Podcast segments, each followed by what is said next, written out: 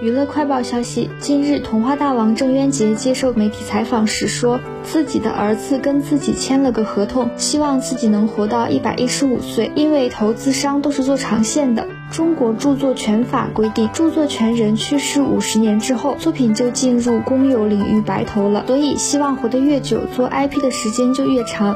郑渊洁还称，第一个坎是我先要活到二零四七年，那时会先给我一笔巨大的奖励。二零四七年我是九十三岁，第二个就是一百一十五岁。最后还表示自己是重视合同的人，所以自己要履约。